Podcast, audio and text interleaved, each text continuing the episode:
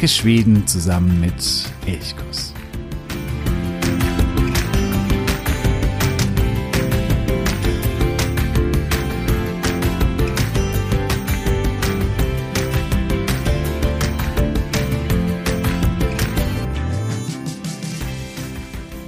Es ist eines der bekanntesten Kinderbücher Schwedens. Und ich denke mal, wenn du nur diese Melodie hörst,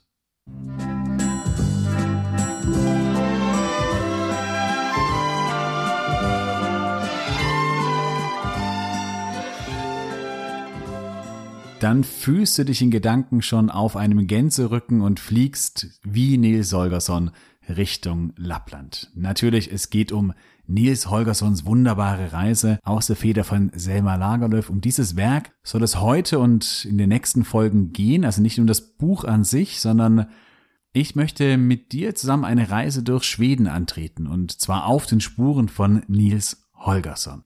Ich bin Jo von Elchkuss und ich freue mich, dass du heute dabei bist. Also, fliegen wir los.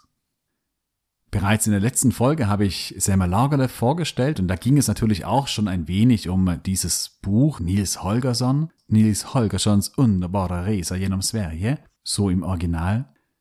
Und ich wiederhole jetzt nur noch ganz kurz ein paar Dinge, führe ein bisschen in dieses Werk ein, um dann zu schauen, wo kommt dieser Nils eigentlich her, aus welchem Ort und wo sind seine ersten Schritte, die er durch Schweden macht oder die er auf dem Gänserücken durch Schweden fliegt. Selma Lagerlöf war Anfang des 20. Jahrhunderts bereits eine bekannte und sehr angesehene Schriftstellerin in Schweden. Sie hat mit Gösta Berling, ihrem Debütroman, gleich einen ja doch recht durchschlagenden Erfolg und in den ersten Jahren des 20. Jahrhunderts tritt der Volksschullehrerverband auf sie zu mit der Bitte, ein Lesebuch zu schreiben, ein Lesebuch für die Grundschüler in Schweden, also für die Volksschüler, mit denen sie lesend die Geografie Schwedens kennenlernen. Selma Lagerlöf nimmt diesen Auftrag liebend gerne an und arbeitet ein Buch aus, das dann 1906 und 1907 in zwei Bänden erscheint. Und das ist eben Nils Holgerssons Reise durch Schweden. Ja, wie schafft sie es, dass innerhalb eines Romans die Geografie oder Landeskunde quasi vermittelt wird? Ihr Trick ist folgender, und ja, den wirst du kennen. Ich denke, gehe davon aus, dass du Nils Holgersson kennst, zumindest in den Grundzügen. Nils ist ein 14-jähriger Junge, er lebt auf einem kleinen Bauernhof in Westra Wemmenhög. Das ist ein, ja, heute ein ganz kleiner Ort, ungefähr zwischen Trelleborg und Istad, also ganz im Süden gelegen, nicht direkt an der Küste, aber relativ nah an der südschwedischen Küste. Dort lebt dieser Nils und er ist, ja, ein ziemlich unsympathischer Junge, kann man sagen. Er quält Tiere, er ist ziemlich faul, er ist zu seinen Eltern auch relativ unhöflich, er taugt irgendwie zu nichts, hat auch auf nichts so richtig Lust und ja, ich würde mal sagen, ein, ein Unsympath. Er macht seinen Eltern eigentlich nur Sorgen, ist sehr egoistisch, denkt vor allen Dingen an sich. Eines Tages, da sind seine Eltern gerade in der Kirche im Sonntag im Gottesdienst und er wird verdonnert, das Evangelium, das gelesen wird in der Kirche, auch zu Hause nachzulesen. Und während er so liest, taucht plötzlich ein Tumte auf, also eine, ein Gnom, ein Hausknom, wie sie in der schwedischen Sagen- und Mythenwelt sehr üblich sind, dass eben auf Bauernhöfen, so sagt man, ähm, ein Tumte lebt, der auf den Hof auch aufpasst. Und mit diesem Gnom sollte man es sich nicht verscherzen, denn sie können auch, obwohl sie eigentlich den Besitzern des Hofes wohlgesonnen sind, können sie auch, ja, so mal übler werden, wenn man sie nicht gut behandelt. Und dieser Tumte taucht auf und er verkleinert Nils Holgersson eben auf die eigene Größe. Also auch Nils wird zu einem Tomte oder zu in dieser Größe zumindest. Also ist noch vielleicht eine Hand groß ungefähr. Im schwedischen Original wird er dann immer als Parvel, als Winzling, als Gnom quasi bezeichnet. Ja, und in dieser Situation ähm, bewegt er sich nach draußen. Er ist ziemlich irritiert, verzweifelt, warum er jetzt so klein ist. Und als er auf den Hof kommt, zahlen ihm die Tiere des Hofes, vor allem die Katze, die er immer gequält hat, aber auch die Hühner, er ist ihm heim. Sie jagen ihn, sie ja, hacken nach ihm, Die Katze wird ganz schön gefährlich und Nils merkt plötzlich, okay, das ist nicht mehr so ganz sicher. Gleichzeitig ziehen, es ist März, Wildgänse von Festland Europa kommend über Südschweden hinweg. Sie sind auf dem Weg Richtung Norden, Richtung Lappland, wo sie ihre Brutgebiete haben. Und diese Wildgänse rufen immer zu den Hausgänsen, kommt doch mit, fliegt mit, kommt mit nach Lappland. Und es gibt einen Gänserich, Morten, im Deutschen heißt er Martin, und dieser weise Gänserich, der wird von den Lockrufen der Wildgänsen ja verführt. Er versucht abzuheben. Beim ersten Versuch scheitert er noch. Nils beobachtet das und er will diesen Gänserich zurückhalten, wirft sich ihm also um den Hals, aber der Gänserich ist in diesem Moment natürlich stärker als der verkleinerte Nils und als er beim zweiten Versuch abhebt, nimmt er Nils mit in die Lüfte. Nils kann sich gerade noch auf den Rücken schwingen und das ist dann der Beginn von seiner wunderbaren Reise durch Schweden. Nils Holgersson ist zum einen ein Entwicklungsroman, denn dieser Nils entwickelt sich von einem Tierquäler, von einem Egoisten zu jemanden, der die Tiere liebt, die Tiere sehr schätzt, der an andere denkt. Also er macht eine sehr rasche Entwicklung durch, die geht auch gleich am Anfang ziemlich zügig vonstatten. Es ist zugleich auch ein Abenteuerroman, denn die Wildgänse und mit ihnen Nils kommen an unterschiedliche Orte in Schweden und dort erlebt Nils oder die Gänse oder Martin oder wer auch immer immer unterschiedliche Abenteuer, kleine Episoden. Also auch das ist so ein ganz ja, etwas ganz typisches für einen Abenteuerroman, dass so in Episoden in kleinen einzelnen Abenteuern erzählt wird und das macht eben Selma Lagerlöf ganz geschickt, weil sie immer auch so auf lokale Sagen, auf lokale Mythen, einzelne Ortschaften eingeht und mit ihnen eben ein Abenteuer verknüpft. Und so taucht eben der Leser nicht nur in diese abenteuerliche Geschichte von Nils und den Wildgänsen ein, sondern erfährt gleichzeitig auch etwas über die Ortschaften, über die Gebäude, über die Regionen, über die geflogen wird. Und zugleich ist natürlich Nils Holgersson auch ein geografisches Buch.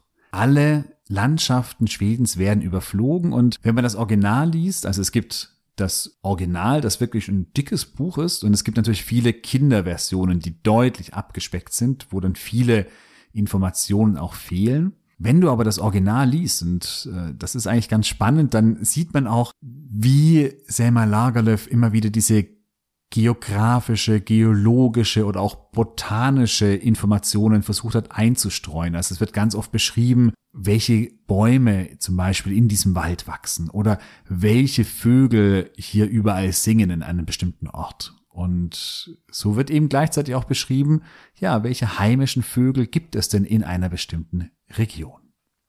Neben Martin und Nils sind natürlich die Wildgänse wichtig. Das sind 13 Stück insgesamt. Die Leitgans oder die ja, führende Gans ist Akka von Kebnekaise. Akka heißt auf Samisch auch Großmutter und sie ist eine ganz, ganz alte Gans und ja, hat aber durchaus auch so ein bisschen Witz, manchmal sehr, sehr streng. Äh, sie wird eine sehr zentrale Rolle spielen und die anderen Gänse, zumindest die ersten sechs Gänse, die sind nach den finnischen Zahlen von eins bis sechs benannt. Ixi, Kaxi, Kolme, so geht es los. Das, ist, das sind immer die einzigen drei Zahlen, die ich auf Finnisch kann. Und dann gibt es noch zwei andere Figuren, die oft so ein bisschen vergessen werden, obwohl sie eigentlich eine ganz zentrale Rolle spielen. Es gibt nämlich eine parallele Erzählung zu Nils Holgersons Reise. Und das ist die Reise von Osa und Mats. Osa ist eine Gänsemagd und Mats ist ihr kleinerer Bruder. Und das sind beides auch Freunde von Nils oder Bekannte von Nils. Deren Mutter und alle Geschwister sterben innerhalb von kurzer Zeit. Und ja, man weiß nicht genau, was es ist, woran die sterben. In der Umgebung wird erzählt, es sei ein Fluch einer Zigeunerin, der die Geschwister und die Mutter verhext habe und deswegen würden sie sterben und ja, der Vater zieht darauf hin von dann, er erträgt das nicht, er will fort, er zieht nach Kiruna in den Malmberg, um dort im Bergwerk zu arbeiten und ja, verschwindet dorthin. Zurückbleiben Osa und Mats.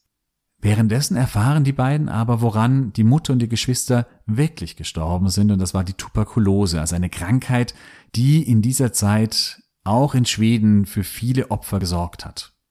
Und jetzt machen sich die beiden Geschwister auf, um zu ihrem Vater nach Kiruna in den Malmberg zu kommen, um ihm davon zu erzählen, dass es kein Fluch war, keine Verhexung, sondern eben eine Krankheit, gegen die man auch etwas tun kann. Und auch die beiden ziehen los, klären unterdessen auch die Menschen über die Tuberkulose auf. Das heißt, neben dem Abenteuerbuch, neben dem Entwicklungsroman und neben dem geologischen Buch ist Nils Holgersson auch ein Aufklärungsbuch über die Tuberkulose. Ja, jetzt habe ich, glaube ich, genügend über das Buch an sich gesprochen. Jetzt soll es mal losgehen. Wir heben in Westra Wemmenhög ab mit Martin, mit den Wildgänsen, mit Nils und fliegen heute erst einmal durch Skone, im Deutschen auch häufig Schonen genannt. Skone ist der südlichste Teil von Schweden, die südlichste Landschaft und auch der südlichste Län. Und ja, Skone oder auch die Bewohner von Skone müssen selbst innerhalb von Schweden immer wieder einiges an Spott anhören. Ist das denn überhaupt Schweden oder ist das schon Dänemark? Das ist so eine Frage, die relativ häufig scherzhaft, halb scherzhaft, manchmal vielleicht auch ernst gefragt wird. Und ja, es gibt einige Hinweise dafür, dass Skåne irgendwie anders ist als das restliche Schweden. Die Menschen dort sprechen Skånska. Ja, ein, sagen wir mal, seltsamer Dialekt oder der, er klingt zumindest anders als, oder sehr deutlich anders als das Schwedische, das in anderen Regionen gesprochen wird. Auch landschaftlich ist Skåne oftmals anders. Es sieht eben tatsächlich häufiger eben eher aus wie in Dänemark. Es ist äh, flacher, es gibt weniger Wald, es gibt weniger Seen als vielleicht in Mittelschweden oder auch in, in Smallland. Und ja, Skåne war lange Zeit dänisch. Es gehörte ganz lange zu Dänemark bis in das Jahr 1658 im Frieden von Roskilde. Da ging dann Skåne an Schweden über. Aber bis ins Jahr 1658 war Skåne immer dänisch, also auch Malmö oder Lund. Das sind im Mittelalter zentrale dänische Städte gewesen. Und dann kommt noch hinzu, dass durch den Bau der Öresundbrücke die Regionen um Kopenhagen und Malmö ganz eng zusammengewachsen sind. Und dadurch ist Malmö gefühlt Dänemark oder eben Kopenhagen viel näher als beispielsweise Stockholm. Das heißt, es gibt durchaus viele Nähen zwischen Skåne und Dänemark. Selbst wenn du dir die Flagge anschaust von Skåne. Ein gelbes Kreuz, das erinnert an Schweden, auf rotem Grund, das erinnert wiederum sehr an Dänemark. Ja, ich muss zugeben, ich habe Skåne ganz lang eher so links liegen lassen. Das war für mich so eine Region, durch die man eben ja, bei den ersten Urlauben, da ist man in Trelleborg vielleicht in, mit der Fähre angekommen und dann ist man da eigentlich durchgefahren. Ich habe lange Zeit relativ wenig aus Skone gekannt. Das hat sich geändert und es hat sich gelohnt, dass es sich geändert hat. Denn Skone hat deutlich mehr zu bieten, als man das vielleicht so gemeinhin erstmal annimmt. Klar, es ist eben nicht so wie Smallland, nicht so viel Wald, nicht so viele Seen und dadurch ist dieses typisch schwedische vielleicht auch. Diese, ja, dieses idyllische mit den roten Holzhäusern an einem See, das findet man in Skåne eher weniger, aber man findet andere sehr, sehr spannende und sehr schöne Dinge. Was ich schon gemeint habe, Skåne ist der südlichste Teil Schwedens und es ist von drei Seiten von Meer umgeben. Nur im Norden da schließen dann Småland und Halland an, aber ansonsten ist von allen drei Seiten, Westen, Süden und zumindest im Osten, im großen Teil, ist es Meer. Dadurch hat Skåne unglaublich viele Strände zu bieten. Das ist schon mal etwas, was es auszeichnet. Und wenn du wunderschöne Sandstrände erleben willst, dann musst du eben gar nicht weit nach Schweden fahren. Da reicht es, über die Ostsee zu setzen und du kannst direkt in Skåne bleiben und du hast traumhaft schöne Strände. Ansonsten ja, ist Skone eher flach und es ist sehr stark agrarisch strukturiert. Es ist eine, ja, eine Agrarlandschaft. Das ist auch bei Nils Holgersson so. Als er abhebt, seines der ersten Kapitel, nachdem er abgehoben hat, ist er irritiert, weil alles unter ihm ja wie so ein Rauten- oder ein Vierecksmuster liege. Und er ist so ein bisschen irritiert, das sieht aus wie ein Teppich, meint er. Und dann stellt er fest, ja, das ist eben kein Teppich, sondern das ist die Landschaft in Skone, wo eben ein Acker an eine Weide und wieder an einen Acker angrenzen und alles quasi sehr, ja, klar strukturiert ist, rechteckig äh, strukturiert ist, weil es eben sehr, sehr agrarisch aufgeteilt ist. 70 Prozent des Landes, also von Skone, ist agrarisch geformt. Und das ist deutlich mehr als in anderen Landesteilen. Es wird hier viel Getreide, alle möglichen Getreidesorten angepflanzt, viel Raps, das sieht man dann auch, wenn der Raps blüht, da verfärbt sich ganz Skone, aber auch Kartoffeln, das sind alles so Dinge, die hier angebaut werden. Aber Skone ist landschaftlich deutlich vielfältiger, als man so gemeinhin annimmt oder als das Klischee irgendwie vielleicht sagt. Es ist, es ist eben durchaus auch hügelig. Im Norden gibt es auch größere Wälder, also wo es dann Richtung Smallland geht, da beginnen schon die größeren Wälder. Skone ist, was die Einwohnerverteilung angeht, sehr, sehr ungleich gestaltet. Insgesamt hat Skone 1,2 Millionen Einwohner 900.000 davon leben an der Westküste, also die, die Richtung Dänemark zeigt. Malmö, Lund, Helsingborg, das sind so die großen Städte. Und im restlichen, viel größeren Landesteil, dort leben dann eben nur noch 300.000 Einwohner. An der Westküste, da gibt es einige schöne große Städte, also im Süden ist keine große Stadt, aber dafür geht es los mit Trelleborg. Dann kommt eben Malmö, die zentrale Stadt in Skone. Direkt daneben Lund, die alte Kirchen- und Universitätsstadt. Es geht weiter mit Helsingborg bis nach Engelholm und all diese Städte ziehen sich da eben an der Küste entlang von Süden nach Norden. Ansonsten gibt es eben nicht wahnsinnig viel andere größere Städte. Kristianstad gibt es noch, Istad, aber die sind alle relativ klein, 30, vielleicht 40.000 Einwohner. Nies Holgersson fliegt mit den Gänsen zunächst an den Wombsee. Das ist ein See im, noch im südlichen Teil von Skone, so in der hm, Landesinneren. Und an diesem See am Womchön, dort gibt es ein Kloster, das Övetskloster, mit einem großen Park. Auch heute noch kannst du dieses Kloster, also es ist schon lange kein Kloster mehr, es war früher ein Kloster, aber mit der Reformation wurde es säkularisiert und es wurde ein Schloss daraus gemacht. Ein tolles, schön anzuschauendes Schloss im Rokoko-Stil mit vor allen Dingen einem wunderschönen, riesigen Park. Und in diesem Park dort machen die Wildgänse mit Martin und mit Nils Holgersson ihre erste große Rast. Dort bleiben sie einige Tage und erleben hier auch die ersten Abenteuer. Dieses Schloss wenn du dort vorbeifährst, mach einen kleinen Zwischenstopp. Es ist ein wirklich ein schönes Gebäude und es gibt ein super gemütliches Café in diesem Schloss oder in diesem Kloster, in diesem ehemaligen Kloster. Ein ganz gemütliches Café, in dem du selber deine Waffeln backen kannst und es schmeckt einfach herrlich gut, das selbstgebackene dort und hier eine kleine Fika-Pause einzulegen ist absolut eine Empfehlung.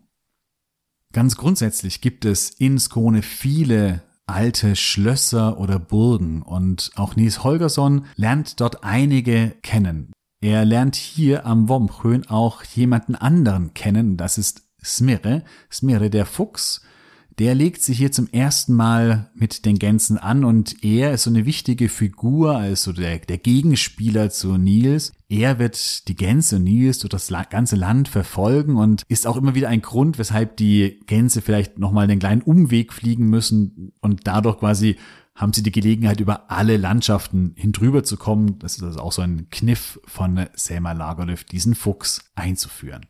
Der taucht zum ersten Mal am Womprön auf und wird dann immer wieder wichtig werden. Von diesem See aus lernt Nies Holgersson andere Burgenschlösser kennen, zum Beispiel Wittchöfle. Auch das heute noch ein wunderschönes Wasserschloss, ein bisschen weit im Norden oder im Nordosten von Skone.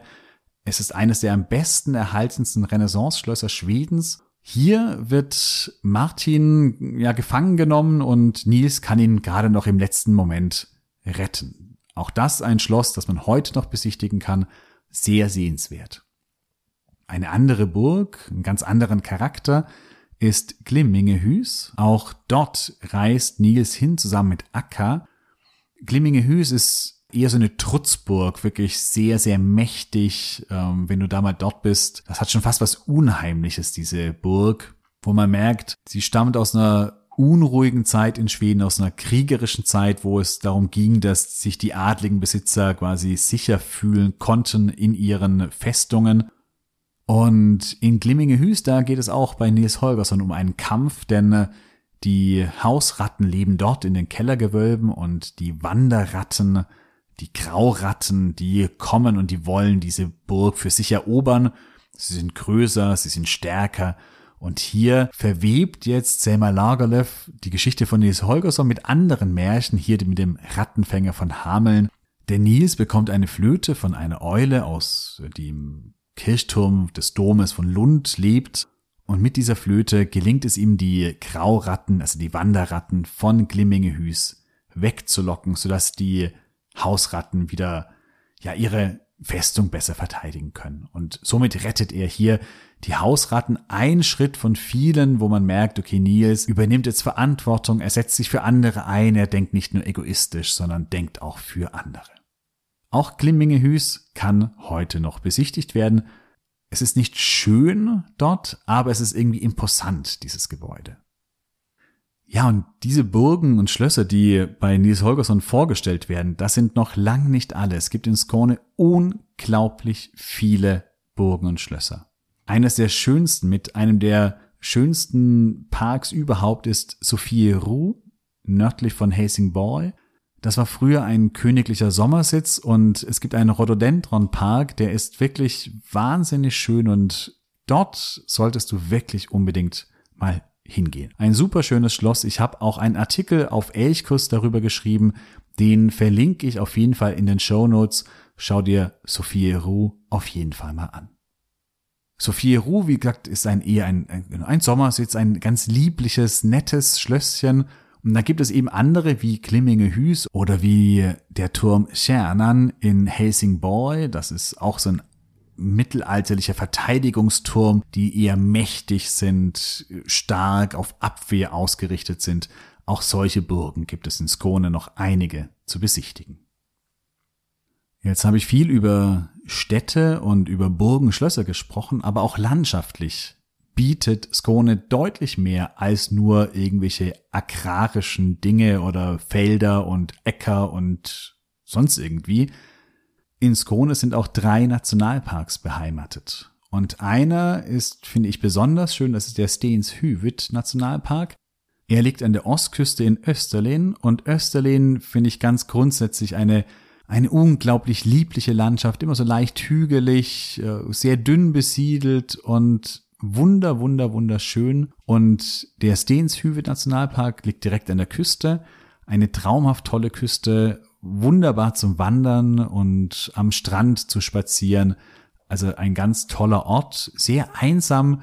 Ein bisschen südlich davon liegt Simrisham, ein ganz kleines, gemütliches Fischerstädtchen. Das ist wirklich alles sehr, sehr urig, so ein bisschen, ja, so ein bisschen wild romantisch vielleicht irgendwie und lohnt sich auf jeden Fall dort hinzufahren und sich das mal anzuschauen und da einfach, ja, Skone zu genießen.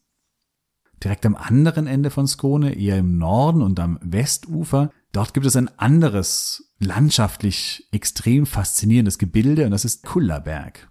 Der Kullaberg ist eine Halbinsel und die ist so völlig unschonisch, denn sie erhebt sich mehrere, ja, ich glaube, der höchste Punkt ist über 100 Meter aus dem Meer mit teilweise schroffen Klippen und steilen Küsten.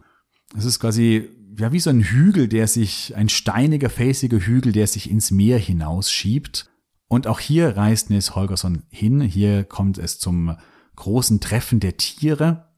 Angeblich, laut Selma Lagerlöf, tanzen hier auch die Kraniche, die sich hier sammeln. Das ist aber nur ein Mythos. Hier liegt Selma Lagerle falsch, denn der große Tanz der Kraniche, wo sich die Kraniche sammeln, das ist eher am Hornburger Höhen. Das ist Richtung Vänern, dann gehend dort, wenn du Kraniche beobachten möchtest im Frühjahr, dann ist das der richtige Ort. Auf dem Kullerberg wirst du keine Kraniche beobachten können. Grundsätzlich sind hier eben diese Klippen, diese Steilwände spannend. Da sind überall kleine Höhlen und Grotten, wo man reinkriechen kann. Ganz vorne ist ein Leuchtturm, auch der ist schön. Also man kann hier auch wunderbar rumwandern, rumspazieren, auf Entdeckungsreise gehen. Und auch das landschaftlich sehr, sehr spannend. Und dann, was ich vorhin eben schon gemeint habe, die Strände. Auf Falsterbo gibt es wunderschöne Strände. Im äh, Steenshüve Nationalpark und auch südlich davon gibt es tolle Strände. Bei Helsingborg gibt es wunderschöne Strände bis ganz in den Norden von Skåne nach Bostad. Also es gibt eigentlich überall unglaublich schöne Strände. Ja, und nicht zuletzt ist Skone auch historisch interessant, denn hier bei Alestena, also in der Nähe von Istad an der Südküste, befindet sich eine riesige und vor allen Dingen sehr, sehr gut erhaltene Schiffsetzung mit riesigen Felsbrocken. Insgesamt umfasst diese Schiffsetzung 67 Meter in der Länge und 19 Meter in der Breite. Das ist wirklich monumental im wahrsten Sinne des Wortes. Eine Datierung bei Ausgrabungen hat ergeben, dass diese Schiffsetzung nicht aus der Wikingerzeit stammt, sondern sie noch älter ist und sie aus der Zeit um 600 nach Christus, die sogenannte Wendelzeit, aus dieser Zeit entstammt. Diese Schiffsetzung, auch sie ist ein ganz faszinierender Ort, vor allen Dingen, weil es eben nicht nur die Schiffsetzung ist, die an sich sehr imposant ist, sondern weil es eben auch an der Küste gelegen auf so einer Anhöhe oder einer Klippe liegt und das ist einfach so ein toller Ort, wo man, ja, wo man einfach sitzen kann, genießen kann und auch ein bisschen beeindruckt sein kann von dieser Leistung, die die Menschen eben vor 1400 Jahren hinbekommen haben. Vorhin habe ich schon die Städte angesprochen, die in Skone teilweise sehr, sehr interessant sind. Es gibt hier sehr unterschiedliche Städte. Es gibt eben diese kleinen, gemütlichen Fischerstädte wie Simrisham. Und es gibt so mittelgroße Städte wie Trelleborg oder auch Istad, die ja, die hat man relativ schnell gesehen, aber sie bieten so kleinere, nette Dinge. Istad mit Sicherheit eine auch deswegen schöne Stadt, nicht nur weil das Stadtbild an sich sehr schön ist, sondern weil es hier auch die Istad Filmstudios gibt. Und hier wurden einige Wallander Filme gedreht, hier wurden auch Teile von Die Brücke, also dieser deutsch-dänisch-schwedischen Koproduktion, die an der Öresundbrücke spielt, also diese Krimiserie, auch da wurde ein Teil davon gedreht. Und dieses Filmstudio ist äh, gerade mit Kindern sehr spannend anzuschauen, denn man kann hier ganz viel experimentieren, ausprobieren. Also auch das ein kleiner Tipp. Dann gibt es mit Lund eine ganz, ganz alte Stadt. Hier ist die Domkirche sicherlich die herausragende Sehenswürdigkeit aus dem 12. Jahrhundert. Aber auch ansonsten ist Lund so vom Stadtbild her einfach äh, wunderschön. Auch Malmö. Malmö wird auch oft so ein bisschen verschrien als, ja, als Stadt, als kriminelle Stadt, als unsichere Stadt. Aber auch hier, ich finde Malmö deswegen ganz faszinierend, weil es auch in der Innenstadt einen ganz alten Stadtkern hat, ein altes Schloss oder eine Burg. Und dann aber ist die Stadt auch unglaublich modern, was sich zum Beispiel im Turning Torso widerspiegelt. Dieses Hochhaus, das so in sich gedreht und gewunden ist. Diese Kombination von alt und neu findest du auch in Helsingborg wieder. Helsingborg, nördlich von Malmö gelegen, ist ebenfalls eine sehr alte Stadt. Schernan, diese alte Burg oder der Rest der alten Burg steht noch äußerst monumental im Stadtzentrum.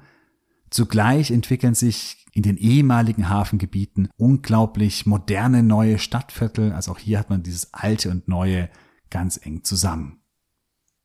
Also es gibt in Skone wahnsinnig viel zu entdecken. Ich hoffe, ich habe dir da so einen kleinen Eindruck vielleicht vermittelt.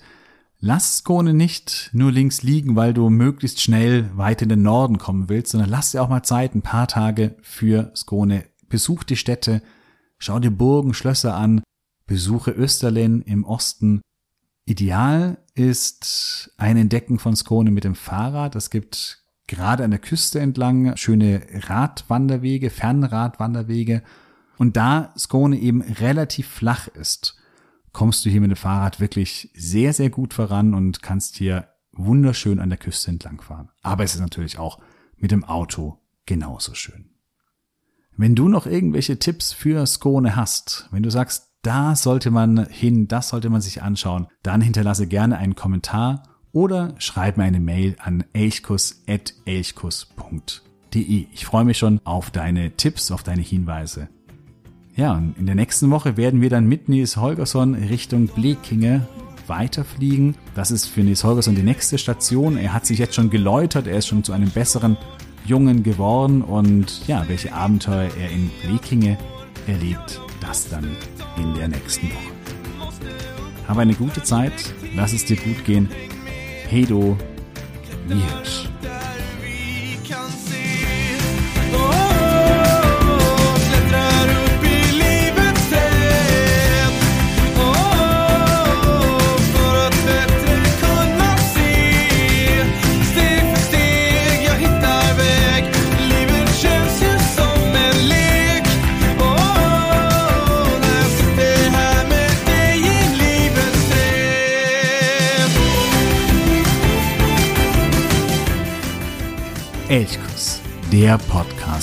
Sweden.